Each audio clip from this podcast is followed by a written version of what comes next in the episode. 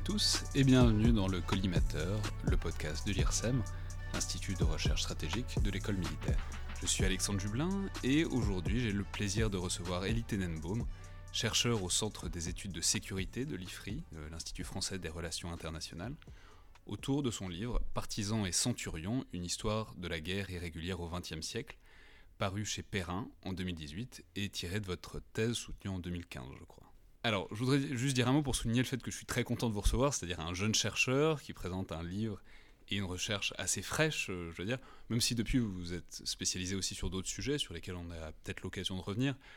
Euh, et notamment, je vais le dire tout de suite, vous êtes l'auteur d'une note de recherche qui a fait et fait toujours référence sur le déploiement de l'armée en France depuis les attentats de 2015 par l'opération Sentinelle et sur les relations entre armée et société civile que ça implique.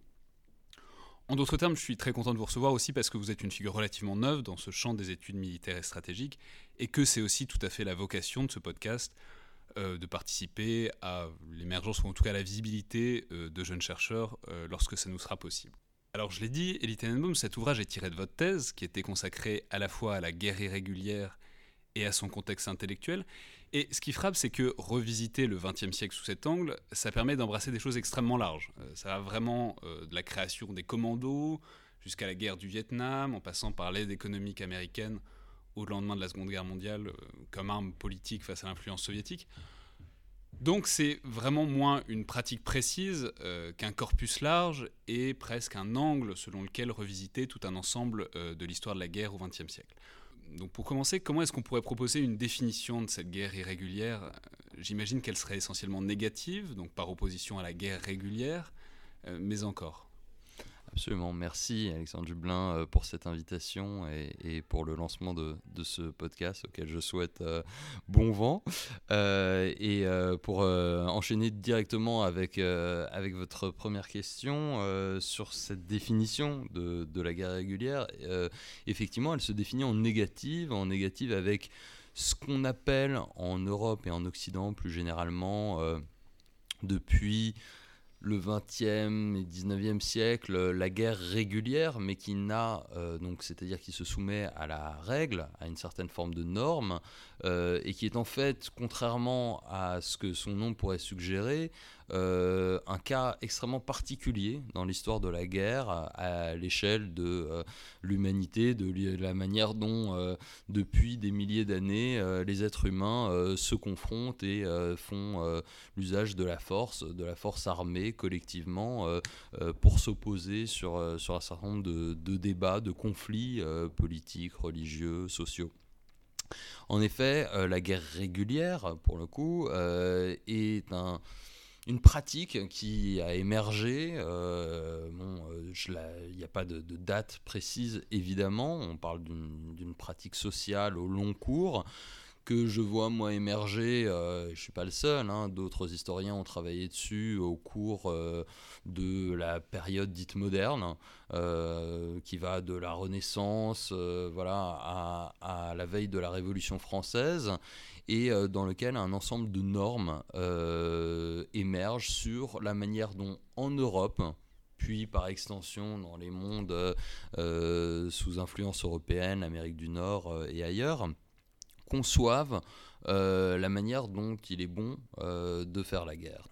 Alors du coup, d'une certaine manière, est-ce qu'on peut dire que c'est précisément de ça que la guerre irrégulière au sens très large tire sa force, c'est-à-dire euh, en quelque sorte de la transgression, du fait qu'elle se pose en opposition et qu'elle permet de bénéficier du coup aussi de la surprise par rapport à ah, ces normes. Absolument, la, guerre irrégulière émerge en tant que telle et en tant que procédé d'abord tactique puis procédé stratégique de euh, sa volonté de ne pas euh, suivre les règles du jeu qui ont été fixées progressivement par euh, les armées occidentales au cours de, ces siècles de modernité. Et euh, le moment de la Première Guerre mondiale est, central de ce point de vue-là, puisque finalement, avec la guerre de tranchées, avec ces fronts de centaines de kilomètres de long et cette incapacité, ce blocage tactique à percer la ligne de front, euh, un certain nombre de penseurs, de tacticiens vont chercher à s'affranchir de, cette régularité qui les a menés à ce blocage. Euh, et d'où l'idée, euh, à un moment ou à un autre, de dire euh, bah, finalement, qu'est-ce qui se passerait si on s'affranchit de la linéarité tactique, qui est le produit, encore une fois, de, de, ces normes de la guerre régulière, et qu'on se mettait à attaquer derrière le front, derrière euh, la, ligne du champ de bataille et donc à s'intéresser à ce qui se passe du côté des civils, à ce qui se passe euh, voilà, euh, du côté de, de l'économie, de la politique, de la psychologie. Et c'est là que la guerre irrégulière moderne va apparaître. Oui, c'est là qu'on voit aussi la largeur de vue de votre propos, justement, parce que précisément à l'occasion de cette Première Guerre mondiale, mmh. Vous mettez cette, dans cette guerre irrégulière plein de choses qu'on rapprocherait pas forcément euh, à première vue, comme alors je pense au raid aérien mm. ou à l'artillerie euh, à très longue portée, en ce sens que ça va dans la même direction qui est de saper le moral de l'arrière du front en l'occurrence. C'est ça, c'est-à-dire qu'il y a un certain nombre de, de, révolutions qui vont pas forcément être prises comme des formes irrégulières, mais qui vont euh, conduire à s'affranchir des catégories euh, qui sont celles de la, de la guerre régulière, la distinction entre ennemis, entre euh, civils et combattants, entre amis et ennemis, entre front et arrière, euh, toutes ces distinctions qui sont classiques de la modernité de la guerre, et bien tout d'un coup, elles deviennent plus floues. Quand on se met à dire, bah, finalement, on va bombarder des civils sur les arrières parce que euh, ils travaillent dans les usines d'armement et que c'est là que se trouve le centre de gravité, qu'on va chercher à les démoraliser avec des tracts qu'on va euh, larguer euh, là encore au-dessus des villes pour qu'ils fassent pression politiquement sur le gouvernement, quand on va chercher à instrumentaliser les tensions sociales qui animent les sociétés comme par exemple les Irlandais dans le cas du Royaume-Uni ou les minorités allemande aux États-Unis, euh, ou euh, évidemment euh, les populations arabes dans, le, désert du Moyen-Orient, et bien là, on, rentre, on va dire, sous une forme de rupture de la linéarité, de rupture de la régularité, sans pour autant qu'on s'en rende compte à l'époque en tant que tel. Oui, parce que dans cette Première Guerre mondiale, il y a aussi l'une des figures de cette guerre irrégulière dont il faut dire un mot, puisqu'il la symbolise mmh. presque dans une certaine mesure, euh, en ce qu'il est passé dans la culture populaire, c'est la figure de Thomas-Édouard Laurence, donc le mhm. fameux euh, Laurence d'Arabie, et son action dans la péninsule arabique en plein milieu de cette Première Guerre mondiale contre les forces euh, de l'Empire ottoman, et qui joue à plein sur cette dissymétrie des forces et des tactiques, et qui même est un des premiers à la théoriser. Absolument, bah, Thomas Edward Lawrence, euh, qui est euh, un personnage euh, à part, hein, un maverick, comme le, disent les, anglo-saxons, donc un petit peu marginal finalement, y compris au sein des forces armées britanniques, va avoir euh, non seulement l'idée de cette pratique euh, de, manipuler euh, une révolte arabe sur les arrières de l'Empire ottoman pour affaiblir finalement cet adversaire secondaire, hein, qui, est, la Turquie sur ce front secondaire qui est celui du Moyen-Orient, mais où il a très peu de moyens et finalement la guerre irrégulière qu'il va mener, et il la pense euh, non pas seulement comme un expédient, un pis-aller, mais euh, une nouvelle manière euh, de se confronter et par rapport à d'autres qui, peuvent avoir aussi des, pratiques intéressantes, Lorenz a évidemment la force de la plume pour lui. il va mettre en récit cette, son, son, voilà, son expérience dans un certain nombre de textes, des textes de, de, pensée stratégique, de doctrine, et puis évidemment des textes littéraires avec les sept piliers de la sagesse, qui lui permettent finalement de sortir de l'ornière euh, des petits praticiens de la guérilla euh, que l'on connaît depuis le 19e siècle, hein, mais euh, qui, qui n'ont pas forcément eu un impact intellectuel. Oui, alors Thomas Édouard Laurence a aussi cette, cette particularité qui représente très bien aussi une sorte des figures de la guerre irrégulière. Parce que si on essaye de la caractériser de manière positive, Mm. c'est compliqué, mais il y a un certain nombre de points communs. Et alors, il y a notamment une figure, que c'est une expression que vous reprenez de Carl Schmitt, donc le grand théoricien euh, allemand de, de la guerre, c'est euh, qui dit que les partisans et les, les acteurs de la guerre irrégulière sont en quelque sorte des forces telluriques pour, euh, pour caractériser leur ancrage dans un territoire, dans une société. Et euh, Thomas Edward Lawrence, dans une certaine mesure, est représentatif de ça, puisque précisément, il, il est très anglais, mais en même temps, il devient euh, peut-être arabe comme les autres. En tout cas, c'est ce, qui, c'est ce après quoi il court, dans une certaine mesure.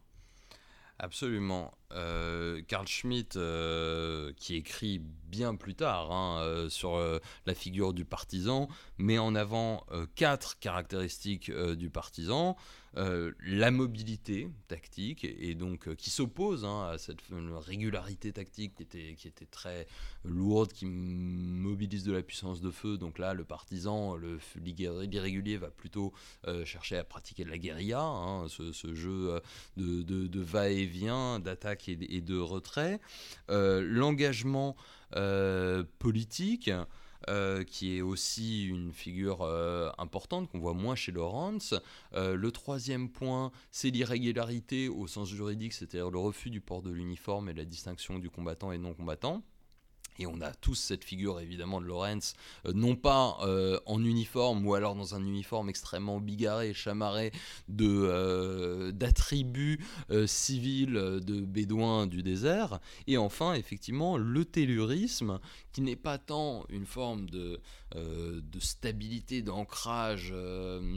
qui serait une opposition à la mobilité, mais un lien particulier et étroit avec l'environnement social, euh, d'où naît euh, le- la, la guérilla et la guerre irrégulière, euh, et avec notamment ce- ce- cette action dont parle Lorenz très tôt, qui est celle de la guerre psychologique, de comment convaincre les cœurs et les esprits des populations, comment les acquérir à sa cause, et, et Lorenz a des, des- très belles expressions pour en parler, de la manière dont il dit, voilà, nous agissons comme un, comme un gaz, comme une idée euh, qui vient euh, finalement euh, conquérir les cœurs des populations arabes avant même d'avoir une action militaire. Et c'est ça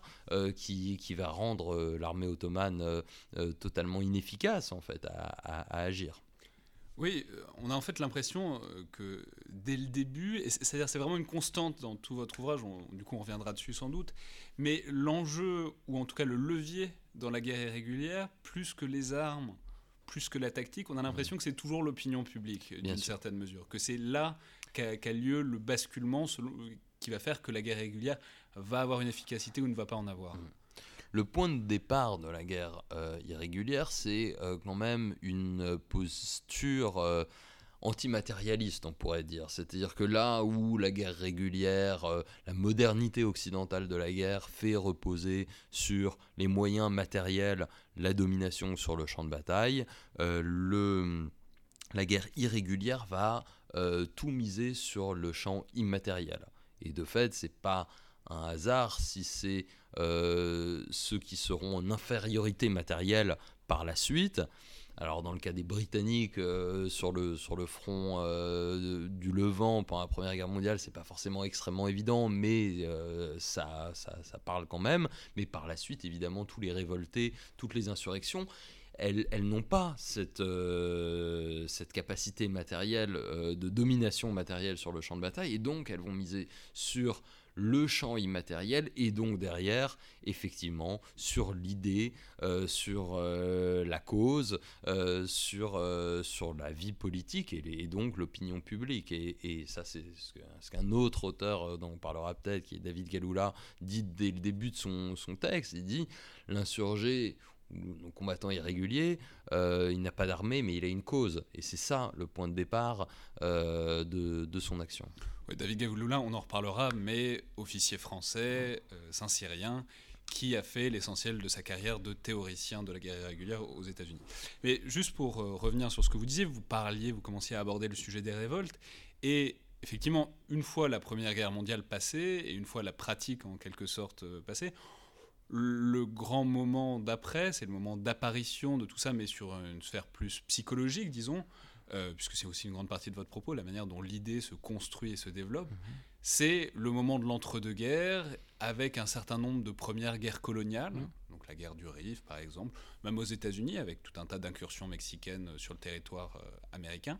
Et c'est vraiment dans cette entre-deux-guerres qu'on se met à essayer de penser ce que peut être la guerre irrégulière comme un corpus, voire peut-être comme une doctrine même.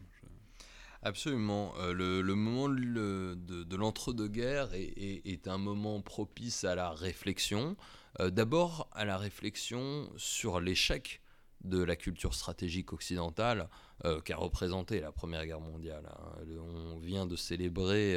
le centenaire de, de 1918 et de la fin de la Première Guerre mondiale. Le, le ressenti à ce moment-là est quand même euh, de dire euh, finalement des millions de morts pour euh, arriver à des gains qui sont, qui sont réels pour les uns, beaucoup moins tangibles pour les autres, mais finalement le, manque d'efficacité militaire au regard des, moyens employés va poser une réflexion. Et d'où un regard intéressé dans un certain nombre de cas, et notamment en Grande-Bretagne, où euh,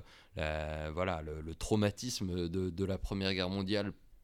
débouche sur une réflexion stratégique de comment faire autrement, avec des figures notamment comme celle de Basil Littleheart, qui, euh, qui, qui, est un capitaine qui a été horrifié par euh, ce qu'il considère comme la boucherie vraiment de, de 14-18, et qui va s'intéresser, d'où à des figures comme, comme celle de Lawrence. Et donc ce dégoût finalement d'une certaine forme de guerre régulière qui a, qui a arrivé à ses limites euh, et qui correspond au même moment à effectivement des, euh, des, des, conflits euh, qui peuvent apparaître dans le monde colonisé, mais aussi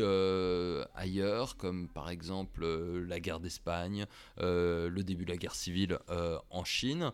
qui vont faire réfléchir et, pousser à, à, la mise en avant de certains enseignements. Et la guerre civile en, Russe, en Russie, entre les, les, rouges et les blancs également, qui, qui vont stimuler la réflexion sur euh, finalement ces autres, ces autres formes euh, de guerre qui, euh, qui pourraient, le cas échéant, servir comme, comme stratégie alternative. Alors c'est pas comme ça que c'est conçu dans l'establishment militaire, mais un certain nombre de gens y pensent, et notamment du côté britannique, euh, à travers euh, notamment une figure à laquelle je m'intéresse beaucoup, qui est Colin McVin Gobbins, euh, qui est, qui est un, jeune officier au sortir de la, de la Première Guerre mondiale, qui va voir d'abord la Russie bolchevique dans le cas de l'intervention alliée contre, contre les, révolutionnaires russes, et puis ensuite qui va rencontrer les révolutionnaires irlandais euh, dans le cadre de, la guerre euh, d'indépendance irlandaise en 1919 et 1921, et ensuite qui va s'intéresser à tous les conflits qui arrivent, que vous avez cités. Euh, il y a l'insurrection en Birmanie, il y a la, guerre d'Espagne, il y a la guerre civile en Chine, et tout ça va peser finalement sur sa réflexion qui va directement déboucher à l'aube de la Seconde Guerre mondiale sur, une nouvelle pensée de l'irrégularité. Oui, vous avez parlé, euh, enfin, vous avez souligné l'importance de la Grande-Bretagne, et on a vraiment l'impression que c'est presque un laboratoire britannique euh, qui a lieu, enfin, qui se met en place dans l'entre-deux-guerres, et qui va directement déboucher sur ce qu'on va connaître euh, dans la Seconde Guerre mondiale, puisque bah, presque structurellement, en fait, la Grande-Bretagne étant isolée pour faire la guerre sur le continent, est un peu obligée de, maintenir des, des, formes irrégulières, enfin de les encourager en tout cas. Et c'est ce qu'on va, on va voir apparaître un certain nombre de formes qui sont presque devenues de la culture populaire. Mais c'est les SAS, le secrétaire service, donc vraiment les, les agents, quoi. Euh, mais aussi les commandos, l'influence, par exemple, l'importance de la BBC, de l'audiovisuel dans la guerre psychologique. C'est vraiment de Grande-Bretagne que tout ça va partir et que ça va se concrétiser dans cet immense terrain de bataille que va être la Seconde Guerre mondiale. Absolument. Il ne faut pas évidemment revoir l'histoire de manière trop téléologique et, cette réflexion dans les années 30 qui est notamment téléologique je précise juste c'est expliquer un phénomène à partir de son débouché. Voilà voilà c'est-à-dire qu'avec le recul on pourrait se dire ah mais finalement les Britanniques étaient en avance dès, dès, 1918 sur, sur ces réflexions là c'était probablement un petit peu le cas du fait d'un certain nombre de figures, de, Lorenz, de son influence, de Lidlard, de, de quelques personnages qui vont pousser, mais c'est effectivement la situation stratégique de 1940 qui va tout changer, puisque la Grande-Bretagne, isolée, qui continue seule la guerre face à une Europe essentiellement occupée euh, par euh, les forces de l'Axe, se trouve dans l'incapacité matérielle on parlait d'infériorité matérielle, c'est bien la situation de la Grande-Bretagne en 1940. Ils, ils sont dans l'incapacité matérielle de reprendre l'initiative. Ils sont entièrement sur la défensive. Or, le Premier ministre euh, qui arrive euh, au pouvoir à ce moment-là, Winston Churchill, euh, on le sait évidemment, est quelqu'un qui refuse d'être acculé à la défensive et qui, veut prendre l'initiative. Et qu'est-ce qui lui reste comme possibilité? Et je, cite ce, passage des archives britanniques de l'état-major de, l'état-major britannique en 1940. Ils disent mais finalement la seule manière qu'on a de continuer à attaquer l'Allemagne et l'Europe occupée, c'est de déclencher des insurrections euh, contre l'occupation. Et donc euh, par tous les moyens finalement de mettre l'Europe à feu et à sang selon l'expression euh, célèbre de, Churchill encore une fois. Et donc qui va déboucher effectivement sur, sur un, certain nombre d'organismes qui naissent à cette époque-là. Les commandos tout d'abord qui sont des unités militaires destinées à faire euh, des attaques de harcèlement le long des côtes, euh, influencées d'ailleurs dans, dans, le terme même par les commandants des bourgs du début du siècle de la, de la guerre des bourgs. Euh, qui vont, que, que, Churchill d'ailleurs lui-même a, a, pu, dont, dont, il a pu faire l'expérience en tant que correspondant de guerre. Donc la guerre entre l'Angleterre et les colons d'origine néerlandaise. Voilà, et les colons afrikaners de, de, de, de l'État euh, du, Transvaal euh, entre 1899 et 1901. Euh, mais derrière les commandos, il y a effectivement la création des SAS, les Special Air Service, qui émergent sur le théâtre d'Afrique du Nord en 1941 et dont l'optique initiale est d'employer le désert les immensités du désert pour manœuvrer et attaquer sur les arrières euh, de l'Africa Corps euh, euh, dans, le désert libyen. C'est la photographie qui fait la, couverture du livre, ces, ces, fameux SAS mis en avant par, David, David Sterling. et puis ensuite, deux organisations britanniques, le SOE, le Special Operations Executive, et le PWE, le Political War Executives, qui sont un petit peu deux organismes jumelés, dont l'optique est véritablement de, de faire le lien avec les mouvements de résistance qui naissent en Europe euh, et ailleurs dans les zones d'occupation. D'une part pour le Special Operations Executive euh, via des actions euh, clandestines de sabotage, euh, d'assassinats, euh, d'attentats divers, et pour le political warfare exécutive via une guerre psychologique, une propagande qu'on connaît effectivement à travers les émissions type de la SOI, les Français parlent au français et, autres, et autres émissions. Oui, c'est ça, parce que quand on pense à la France libre et aux Français libres à Londres, en fin de compte, c'est vraiment extrêmement caractéristique de la guerre irrégulière. C'est-à-dire il y a à la fois une tentative de harcèlement euh, des forces allemandes euh, occupantes, bon, qui marche ou qui marche pas euh, en fonction des contextes et des endroits, et puis il y a une espèce de dimension de guerre psychologique qui est encouragée par les Anglais, par la BBC. C'est voilà, c'est Radio Londres, c'est il y a même j'ai lu dans votre livre que à un moment où on fait semblant euh, d'émettre depuis le territoire français, on, crée des émissions qui sont censées émettre depuis euh, la France, alors qu'en fait elles émettent à Londres et que des, Français libres animent. Voilà, en fait la France libre, si on résume, c'est vraiment de la guerre irrégulière. Eh bien absolument, parce qu'on est dans ce cas, encore une fois, qu'on évoquait au, tout à l'heure, euh, d'une faiblesse matérielle, et dans le cas de la France libre, c'est une faiblesse matérielle énorme, en tout cas sur les deux premières années avant le, débarquement euh, en Afrique du Nord, euh, qui ne lui permet pas d'autres actions, d'abord que la guerre psychologique, et ensuite que effectivement une action clandestine euh, ciblée qui met du temps à se mettre en place avec, avec la création du BCRA qui est le noyau des services secrets du général de Gaulle. Oui, alors pour avancer justement, ce qui est marquant, c'est que dans un premier temps, alors qu'il y a un succès, en tout cas au moins apparent, de, des stratégies régulières, des stratégies d'insurrection euh, de la part des Alliés. Pourtant, tous les services qui s'en occupent pendant la Seconde Guerre mondiale vont être euh, soit dissous, soit amputés, euh, que ce soit en Angleterre, aux États-Unis ou en France. C'est-à-dire cette espèce de réussite de l'insurrection de la stratégie régulière va pour autant déboucher sur rien du tout au lendemain de la Seconde Guerre mondiale. Absolument, et c'est en fait un, un, phénomène euh, qu'on va revoir à plusieurs reprises au cours euh, du XXe siècle, euh, qui est le phénomène d'un rejet, d'un rejet bureaucratique, d'une certaine culture administrative, autant d'ailleurs politique que militaire, précisément euh, parce que la guerre irrégulière est irrégulière, qu'elle ne rentre pas dans euh, les cases, dans les catégories euh, de l'action politique et militaire telle qu'elle s'est formée non pas au XXe siècle, mais encore une fois au cours de la période moderne, au cours de, de, de, cette période qui, qui, a vu l'émergence de, de l'État moderne. Donc on est sur une quasi-civilisation d'un État moderne qui est fondé sur des distinctions de champs, des distinctions de catégories, encore une fois, le civil, le militaire, le politique, le, le stratégique, et finalement la guerre irrégulière fait fi de tout ça. Et donc en 1945,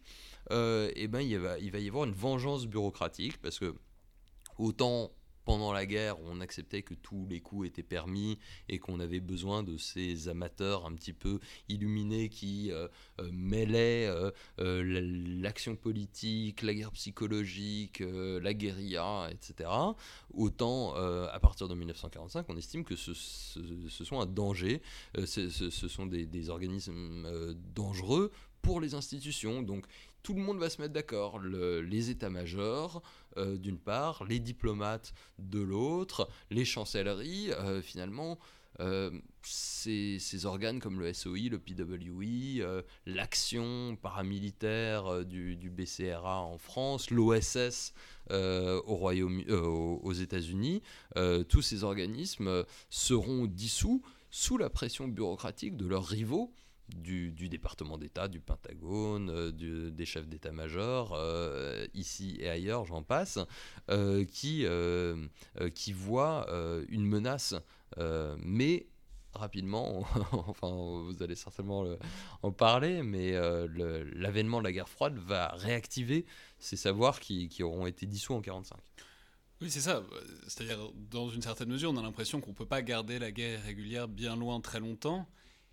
Et effectivement, avec euh, cette arrivée de la guerre froide et donc de l'opposition entre Est et Ouest, on a l'impression que tout ça va reparaître sous la forme d'une montée en puissance. Alors il y a la guerre psychologique. Euh,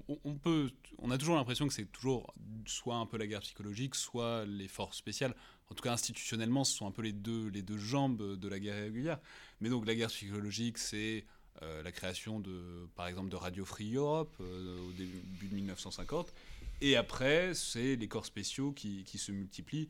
Euh, donc les fusiliers marins commando en France, euh, les SAS euh, qui réapparaissent en Angleterre, les spéciales forces aux États-Unis. Donc on a l'impression que tout ça repousse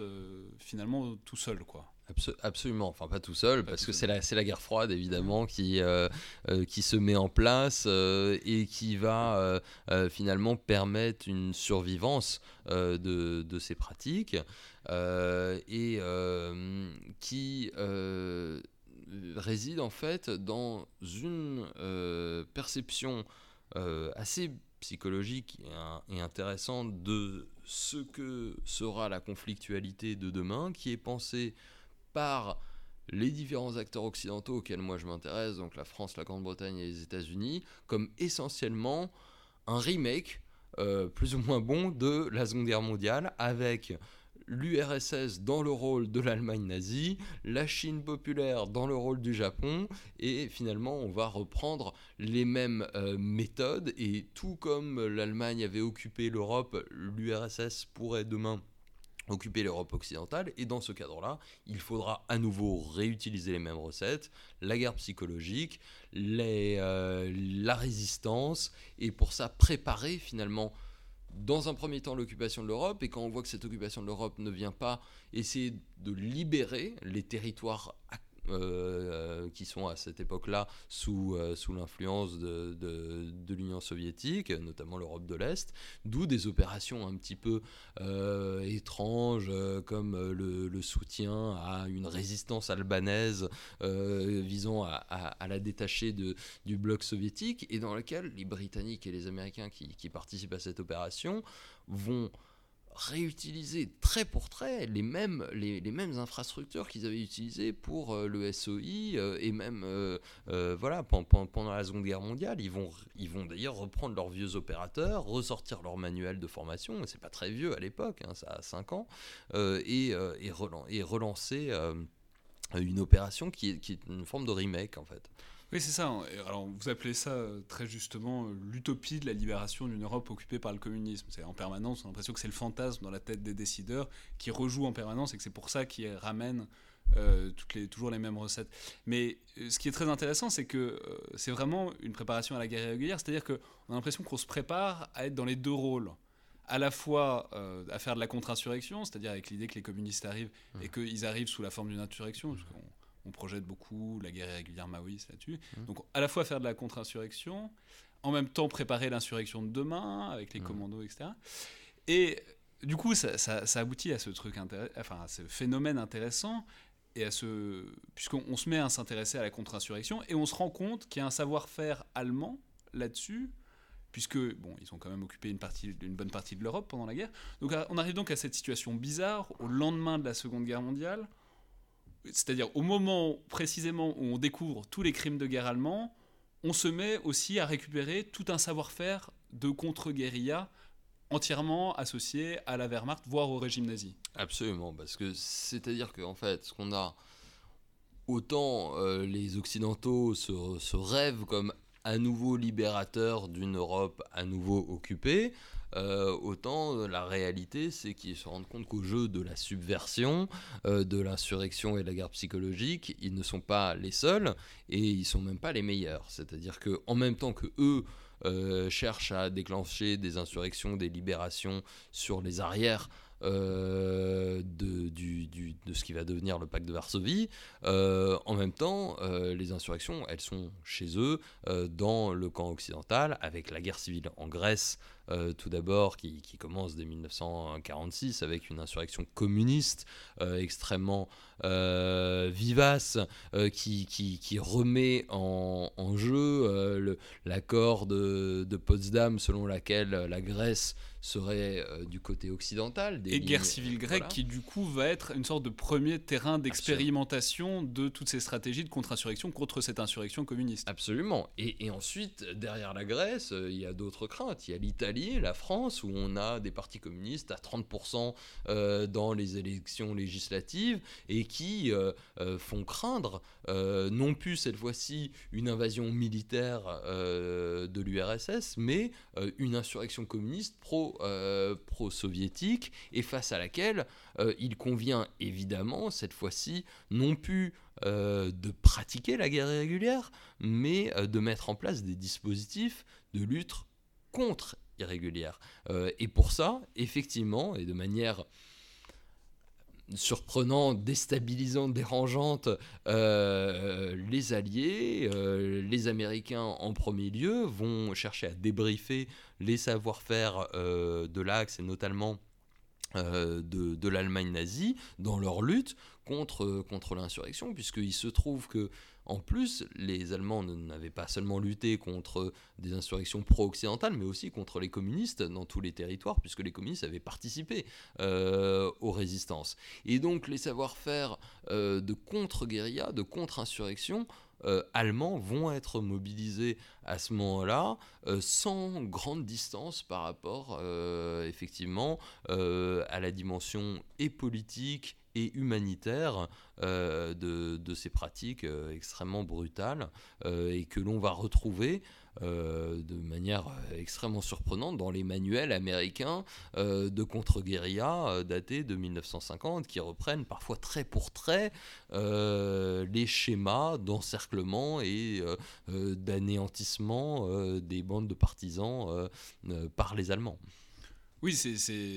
ça qui est amusant, c'est que c'est euh, la section historique de l'armée américaine qui va étudier partout en Europe, qui va débriefer, vraiment, donc mm. de l'histoire du temps présent euh, s'il en est, et qui débouche sur, je crois que ça s'appelle le manuel Volkmann, sur les idées principales et sur les doctrines principales des nazis, qui sont par ailleurs enfin des anciens nazis qui sont par ailleurs plutôt très contents de les, de les restituer à d'autres anticommunistes d'une certaine mesure. Ah, absolument, et, euh, et, et, d'ailleurs, bon, il y a des travaux qui ont été faits sur ce, ce programme d'histoire militaire allemande, là, qui, qui, est notamment euh, fait à partir d'interviews d'officiers généraux de la Wehrmacht, et, c'est un moyen pour ces, pour ces généraux allemands vaincus de distiller euh, l'idée d'une Wehrmacht aux mains propres, dont on reviendra par la suite et les historiens euh, plus contemporains le démontreront euh, euh, cette erreur, mais c'est une manière évidemment de se réhabiliter, de se distancier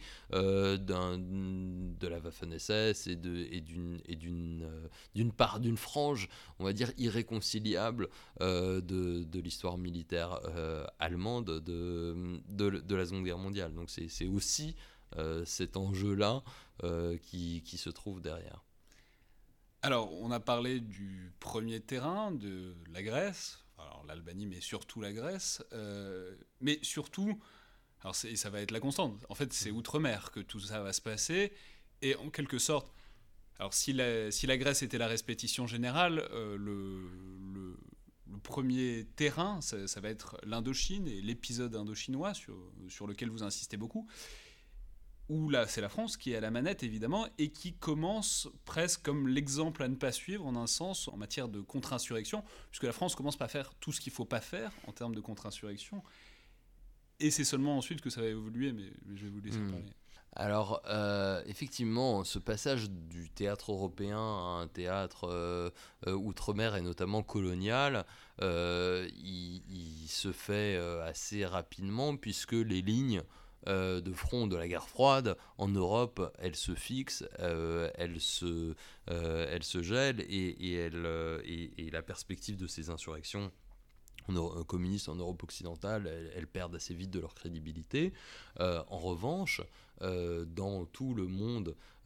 colonisé qui aspire de sa propre dynamique, hein, euh, en dehors de la dynamique de guerre froide, à une émancipation, et ben euh, évidemment la, bipolarisation de la guerre froide va jouer son plein, euh, et qui s'oppose aux puissances occidentales, et ben va recevoir le, soutien du, monde soviétique, et c'est effectivement le cas du Viet Minh, mis en place par le Parti communiste indochinois de Ho Chi Minh dès 1941 en fait, pendant même la, Seconde Guerre mondiale, et qui va être confronté euh, à la France euh, de manière frontale euh, à partir de 1946. et ce qui est intéressant avec le, avec le cas de l'Indochine, c'est qu'on a l'apport d'une d'une nouveauté assez radicale qui est celle de, la pensée maoïste de guerre révolutionnaire, puisque à partir de 1949, la Chine devient communiste, non pas par une révolution soudaine, mais par le fruit d'un très long processus d'une guerre civile qui avait commencé en 1927, euh, et au cours de laquelle les communistes chinois, euh, emmenés par Mao et un certain nombre de stratèges, ont théorisé, plutôt a posteriori qu'a priori, euh, un corpus de textes, de réflexions, dans lequel, au cœur de, de, leur pensée, se trouve une forme de guerre régulière qu'ils appellent la guerre révolutionnaire et où la, la mobilisation des populations euh, totale euh, est euh, un, levier, et voire même le levier essentiel. Et c'est à ça que les Français sont confrontés en Indochine et, ils mettent effectivement beaucoup de temps à le comprendre, euh, essayant d'appliquer les vieilles recettes de euh, la pacification coloniale, sans comprendre euh, qu'ils ont face à eux non pas des rébellions spontanées, des émotions populaires, mais un appareil politico-militaire de premier ordre qui est mis en place euh, par euh, Ho Chi Minh, euh, Nguyen Nguyenjap et, et, d'autres, et, qui, et qui vont se nourrir en fait de toutes les erreurs menées par, par les Français, qui à cette époque-là échouent à, à comprendre la nature de la guerre dans laquelle ils sont engagés. Oui, et c'est là que c'est intéressant, c'est que du coup, à partir de cet échec-là,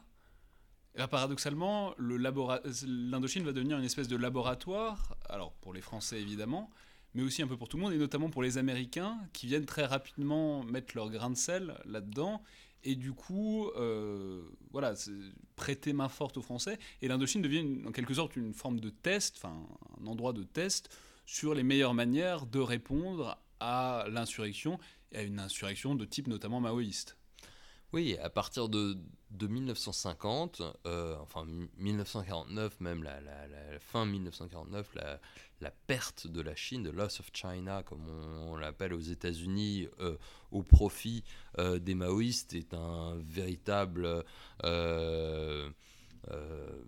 traumatisme aux États-Unis. C'est ça qui va déclencher le mouvement du macartisme aux États-Unis mais euh, également euh, le moment d'entrée euh, de l'Asie, et notamment de l'Asie du Sud-Est, dans la guerre froide,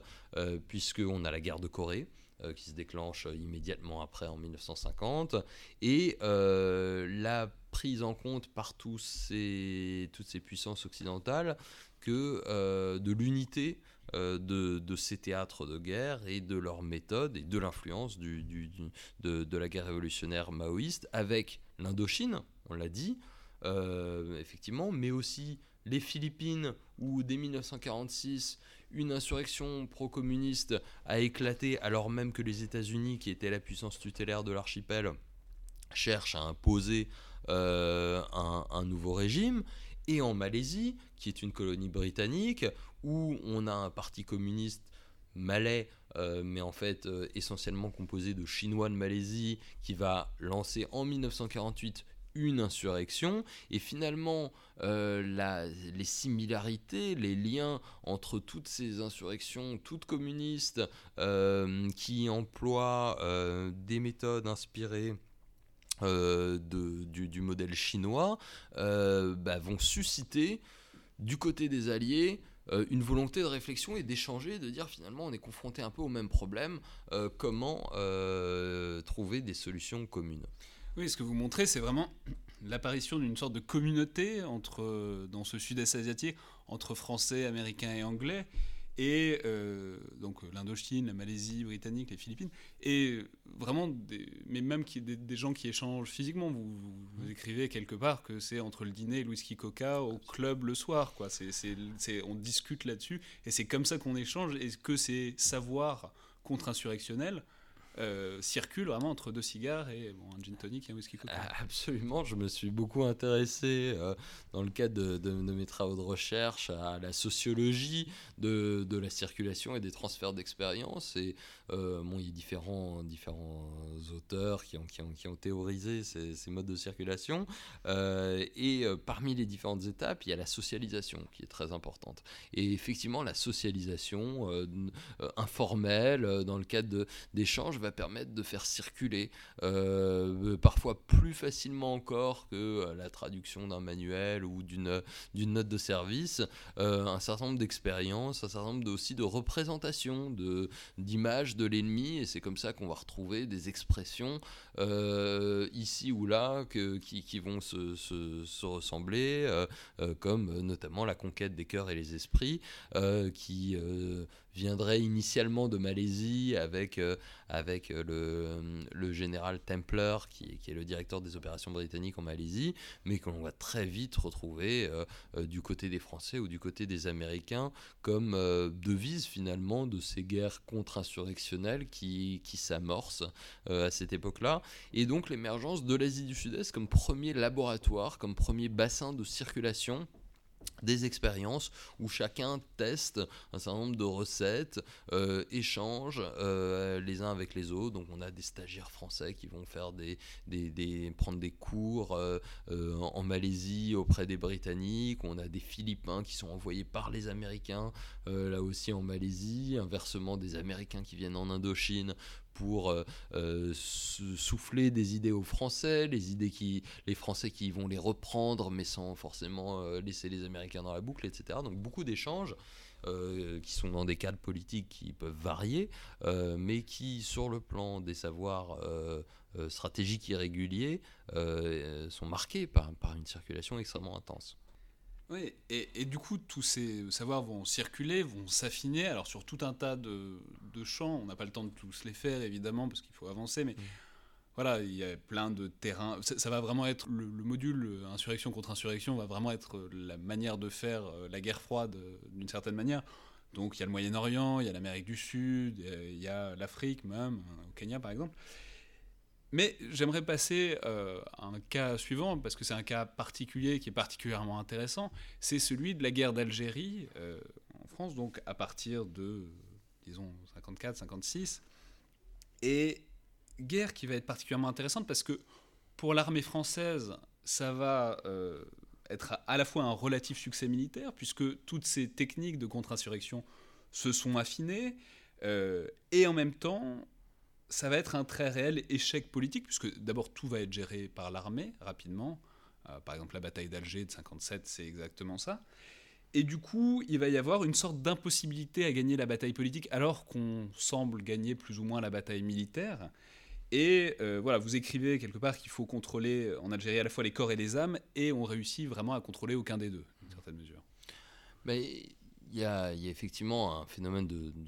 transfert hein, de, savoir et de décontextualisation d'un certain nombre de choses qui, ont émergé en Asie du Sud-Est qu'on va apporter ailleurs dans l'Empire. Effectivement, le Kenya est la le, premier cas, l'Algérie le second, on va voir cette circulation assez directe, euh, au point que euh, les, premiers officiers français en Algérie en 1954 parleront des combattants du FLN comme des Viettes, donc,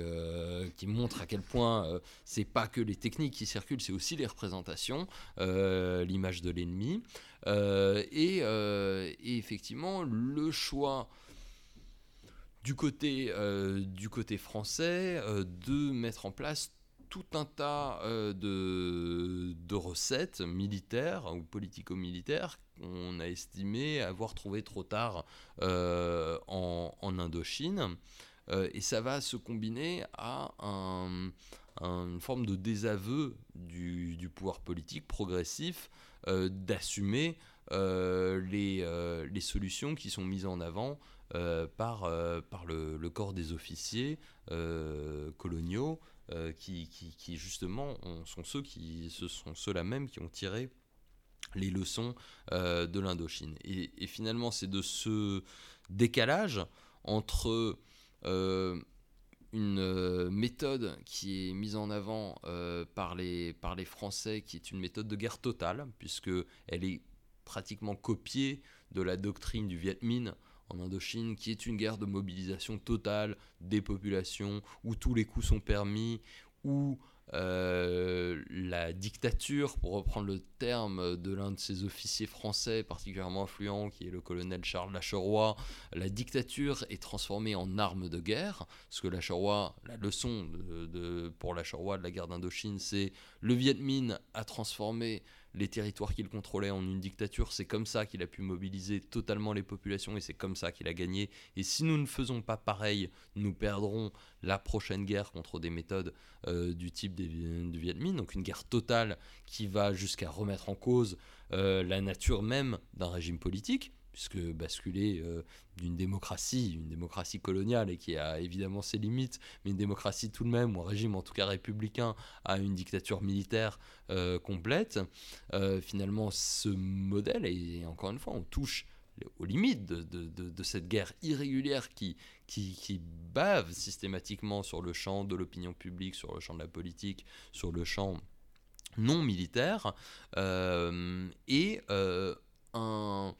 une élite politique française, de la 4ème République en tout cas, euh, qui refuse de voir les conséquences euh, de, cette doctrine qui est mise en avant jusqu'au moment où, euh, où elle est tellement marginalisée qu'elle s'effondre d'elle-même, et simplement euh, le nouveau pouvoir politique qui est porté par cette armée d'Algérie euh, en 1958 avec la figure du général de Gaulle euh, bah, va s'avérer finalement beaucoup plus difficile à convaincre encore que, le système parlementaire précédent, et d'où ce décalage qui va amener à, un échec politique parce que à un moment donné, du côté métropolitain, on refuse de payer le coût politique mis en avant euh, par, euh, par, ces théoriciens de la guerre révolutionnaire française. Alors pour, euh, pour prendre le fil des États-Unis, il faut peut-être passer maintenant à l'étape suivante, qui est l'étape qu'on a souvent en tête, mais qui est paradoxale, puisque c'est le Vietnam et la guerre du Vietnam, puisque a priori ce serait l'exemple parfait de, parfait pardon, de guerre irrégulière et de situation de contre-insurrection. Mais ce que vous montrez, c'est que paradoxalement, euh, la stratégie euh, américaine laisse complètement de côté ces avancées-là de la pensée stratégique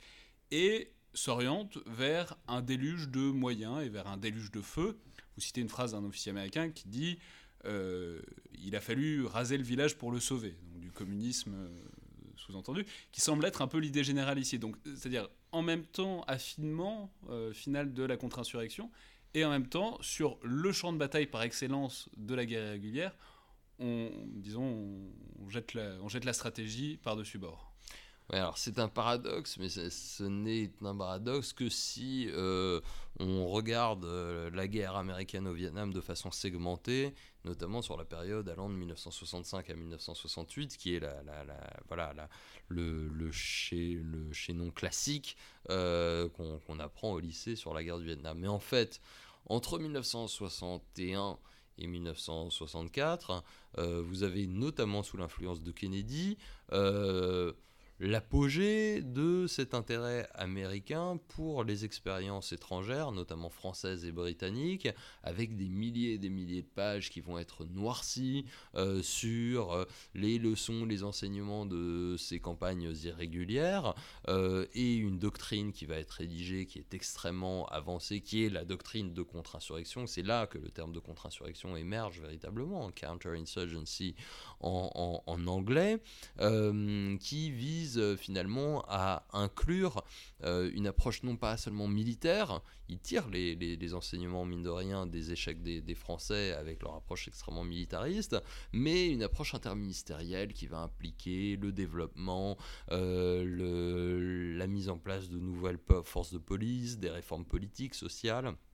et effectivement euh, une action militaire. Donc ça c'est la doctrine sous Kennedy euh, telle qu'elle émerge et qui est effectivement le produit d'un affinement euh, de la pensée occidentale irrégulière et d'une collation des, des, des savoir-faire. Mais avec la mort de Kennedy, on a à nouveau ce phénomène qu'on évoquait tout à l'heure pour la période post-1945 de rejet bureaucratique et institutionnel euh, d'une forme de guerre qui ne rentre pas dans les cadres, qui ne rentre pas dans l'éthos, dans la culture militaire américaine en l'occurrence. Euh, et euh, quand il s'agit de prendre une décision officielle de partir en guerre au Vietnam, il y avait une guerre larvée sous Kennedy au Vietnam entre 1961 et 1964 qui, qui, qui est évidente et dans laquelle euh, les, méthodes de guerre irrégulière vont avoir le haut du pavé. Alors elles vont être appliquées avec un certain nombre d'erreurs, donc ça va aussi contribuer à l'idée de dire que finalement toutes ces idées euh, un petit peu euh, hétérodoxes, elles ne fonctionnent pas. Et quand il s'agit pour Johnson d'envoyer les Marines d'abord et ensuite le reste des forces armées américaines mener une mission de combat au Vietnam, c'est pour faire la guerre telle qu'on la connaît. Et c'est renforcé encore par la puissance matérielle relative du Viet Cong et de l'armée nord-vietnamienne qui est infiltrée au sud, qui permet finalement d'avoir l'illusion euh, d'une guerre relativement conventionnelle, ce qui n'est pas le cas, puisqu'il il, passe à côté, encore une fois, comme les Français l'avaient fait 20 ans plus tôt en Indochine, euh, du problème majeur de, des, modes de mobilisation des populations civiles et derrière du problème politique, puisqu'il s'agit bien là euh, de, la question que les Américains s'avèrent incapables de trancher jusqu'en 1975 à la fin du conflit.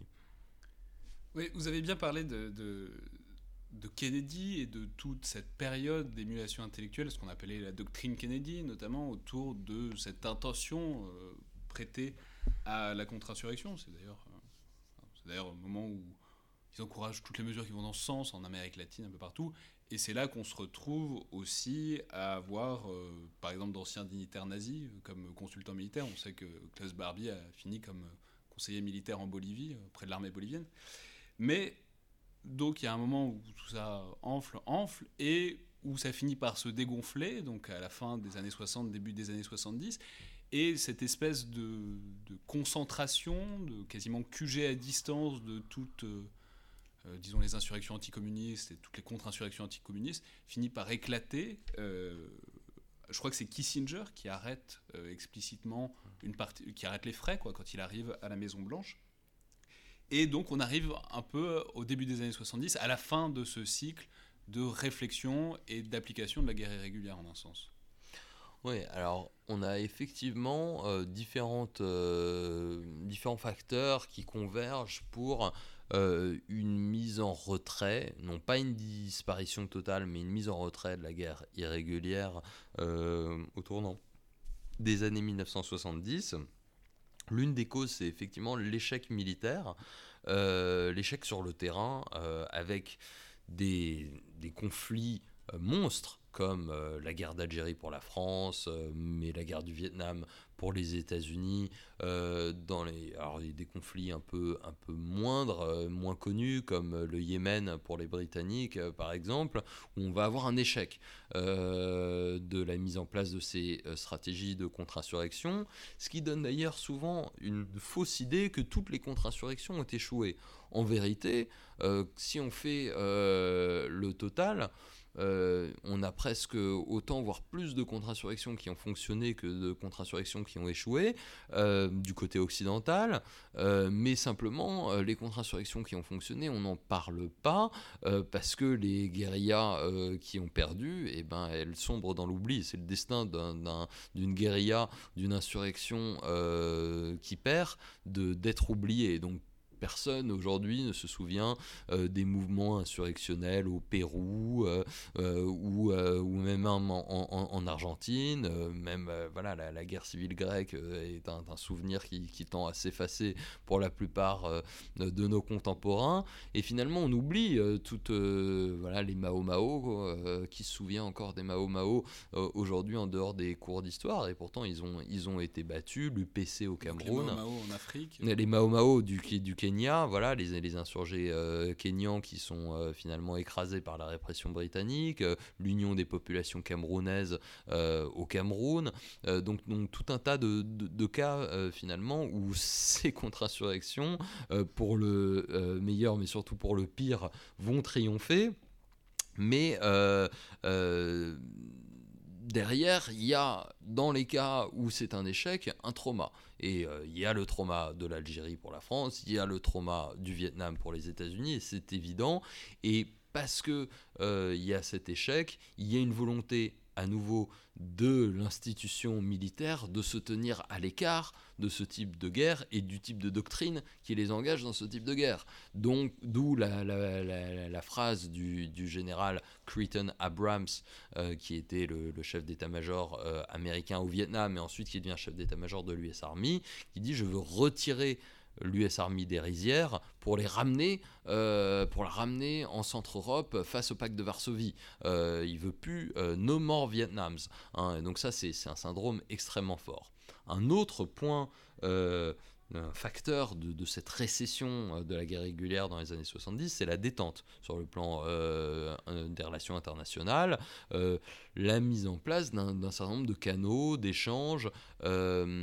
entre les Français, les Soviétiques, l'ouverture à la Chine en 1972, qui était quand même le grand animateur d'un certain nombre de guérillas à travers l'Afrique et ailleurs, et qui, à partir du moment où la Chine est intégrée dans le concert des nations, euh, va se montrer beaucoup plus modéré dans son soutien euh, euh, aux guerres populaires à travers le monde.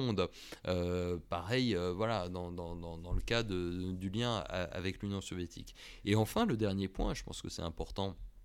d'en parler, c'est un certain nombre de répercussions négatives à domicile de ces guerres irrégulières, avec une tentation d'un certain nombre euh, des partisans de la guerre irrégulière occidentaux euh, de l'appliquer sur le propre territoire national. Euh, on a le cas évidemment de l'OAS euh, en France très tôt, euh, mais aussi au lendemain de mai 68, le retour d'un certain gaullisme d'ordre qui, qui, qui, confine à la réintégration d'ailleurs par De Gaulle et les réseaux focards d'un certain nombre de, de, de, partisans de la guerre irrégulière qui avaient été écartés au moment de l'Algérie et de l'OAS.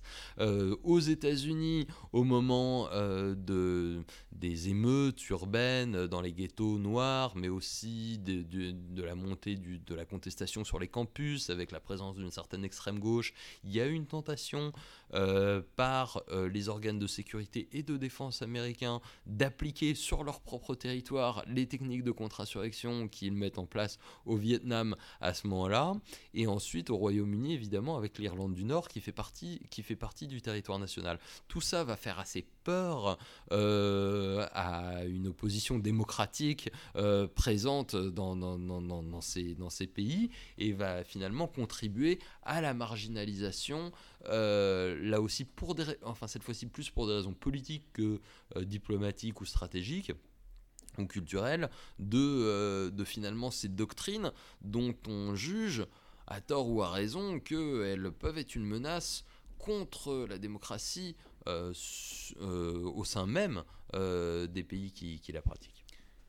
Donc, allègement, distance prise de plus en plus à ce binôme insurrection contre insurrection, même s'il y a encore évidemment des, champs de bataille, vous l'avez dit, on peut penser évidemment à l'invasion soviétique de l'Afghanistan en 1979 et l'insurrection qui est alimentée par la CIA, mais aussi par tout un tas de puissances moyen-orientales, qui va déboucher sur plein de choses, et, notamment sur la figure d'Oussama Ben Laden, mais on reviendra dessus euh,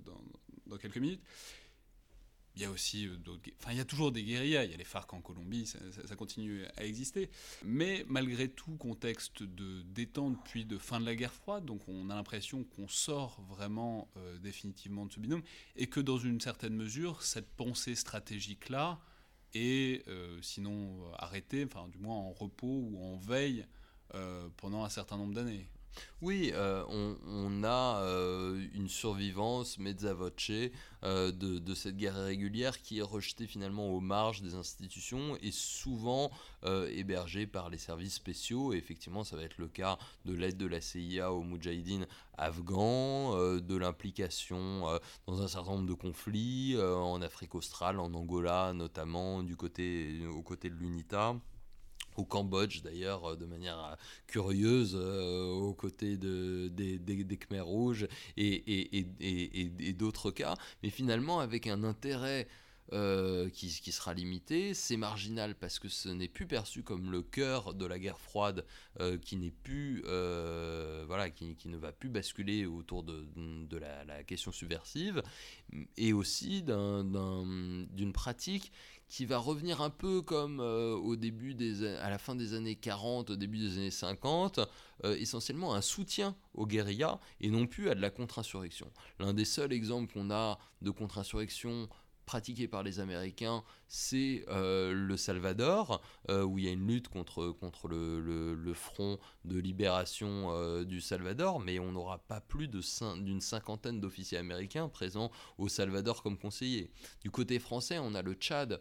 qui, est, qui, est une, qui est une forme de guerre contre-insurrectionnelle qui ne dit pas son nom, mais là aussi on a des effectifs qui sont réduits, une présence médiatique et politique qui est réduite, donc c'est quand même une guerre qui se situe à la marge si on la compare à la taille des, efforts des années 50 et 60 euh, dans, cette direction.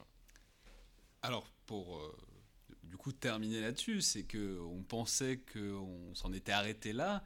et pourtant, euh, l'un des nouveaux ou des derniers fronts pour cette guerre irrégulière au sens large, aujourd'hui c'est le terrorisme, notamment en tant que manière de faire la guerre asymétrique, très psychologique. c'est vraiment de la guerre psychologique plus que de la guerre matérielle. C'est l'antimatérialisme que, vous décriviez tout à l'heure. Et on voit en quelque sorte cette idée de défacement de la guerre irrégulière un peu se fracasser contre le 11 septembre et tout ce qui suit après, en fait. Absolument. Euh, il y, a, une un réveil difficile euh, des Occidentaux euh, après le, le, 11 septembre 2001 en disant mais qu'est-ce que qu'est-ce que c'est que cette nouvelle forme de guerre et elle n'est nouvelle finalement que parce que on oublie euh, on oublie le passé, c'est un petit peu euh, aussi euh, l'une des, l'une des conclusions de ce livre, de dire on, est sur des cycles, ça revient régulièrement sous, des, formes différentes, mais, on est sur des thématiques qui reviennent et qui sont systématiquement rejetées par un modèle d'une modernité de la guerre qui, n'arrive pas à prendre en compte ces, types de conflictualité euh, euh, euh, irrégulier, hein, hétérodoxe par rapport à, par rapport aux normes que que nous avons intégrées depuis depuis des siècles. le terrorisme, il a une tel qu'il est pratiqué par Al-Qaïda, par Daesh aujourd'hui, il a une filiation assez direct en fait avec ces guerres de libération nationale qu'on a évoquées, puisque euh, de la figure de Che Guevara, on va avoir une adaptation à une forme de, guérilla urbaine qui sera mise en avant par des groupes comme les Tupamaros par exemple en Uruguay, d'où qui vont ensuite inspirer des groupes comme Action Directe, euh, comme les, Brigades Rouges euh, ou, la Fraction Armée Rouge en Allemagne, et, évidemment les Palestiniens euh, qui euh, commencent dès 1968 à pratiquer une forme de terrorisme publicitaire, dont euh, le 11 septembre ne sera finalement que une forme hypertrophiée, massive et extrêmement brutale, mais les détournements d'avions, voilà, c'est la fin des années 60, le début des années 60, le début des années 70 qui, qui apparaissent comme euh, un des modes mineurs euh, d'une guerre irrégulière euh, pour les groupes ou les groupuscules révolutionnaires qui sont véritablement dépourvus de moyens même de mener une guérilla classique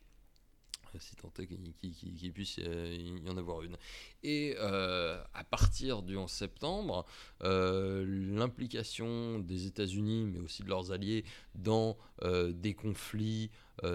en Afghanistan d'abord, puis en, puis en Irak, va faire rejaillir les fantômes des conflits passés. et effectivement, on va avoir de manière un petit peu euh,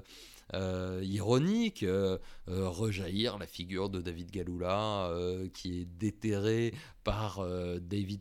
Petraeus, le, général victorieux des Américains, victorieux entre guillemets, des Américains en Irak qui rédige un manuel de contre-insurrection en décembre 2006 première fois que les Américains reparlent de contre-insurrection depuis le, milieu des années 60, euh, et puis euh, euh, via les, relations interalliées, en France même, on va redécouvrir notre héritage, notre héritage stratégique, avec plus ou moins de distance, encore une fois, mais dans les années 2000, à partir de 2007, quand la France est commence à être plus impliqué en Afghanistan et finalement euh, euh,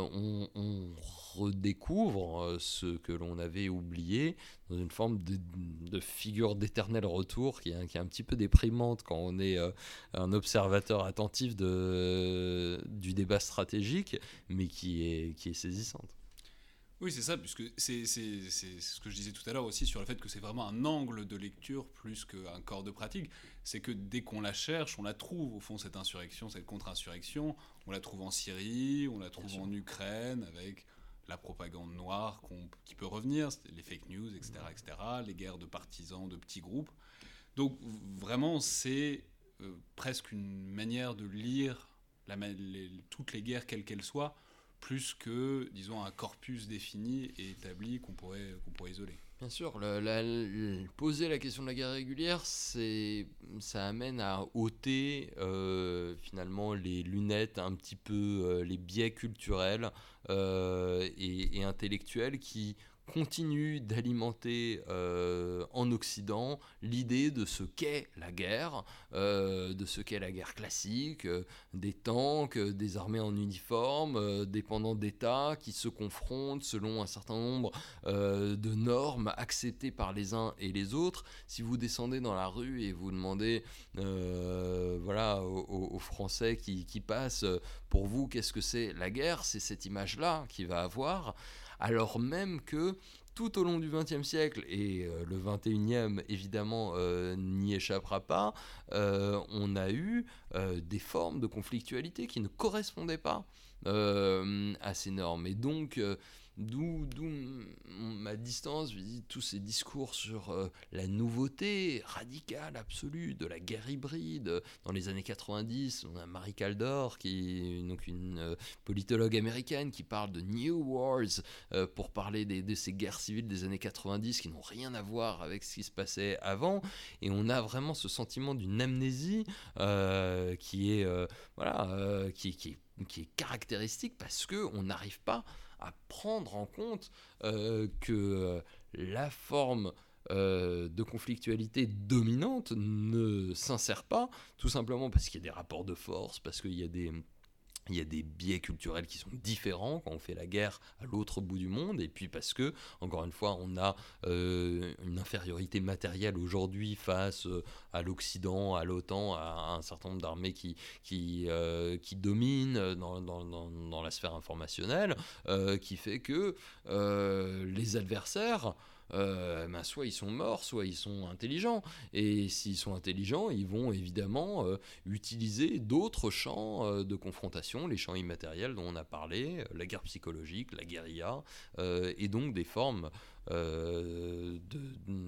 combat qui, seront à l'extérieur du modèle qui, est prôné par nos représentations culturelles. J'imagine que c'est un, peu un peu la malédiction de l'historien de toujours voir la, la récurrence et l'éternel retour. C'est sûr. Quand tout le monde peut voir la nouveauté. Eh merci beaucoup Elie Tenenbaum pour cet entretien donc, autour de votre, de votre ouvrage Partisan et Centurion, une histoire de la guerre irrégulière au XXe siècle, paru chez Perrin en 2018, qu'on a parcouru à, à grands traits vraiment, mais dont je, je recommande évidemment chaudement la lecture. C'était donc le Collimateur, le podcast de l'IRSEM, l'Institut de recherche stratégique de l'école militaire. Bonne journée à tous et à la prochaine fois.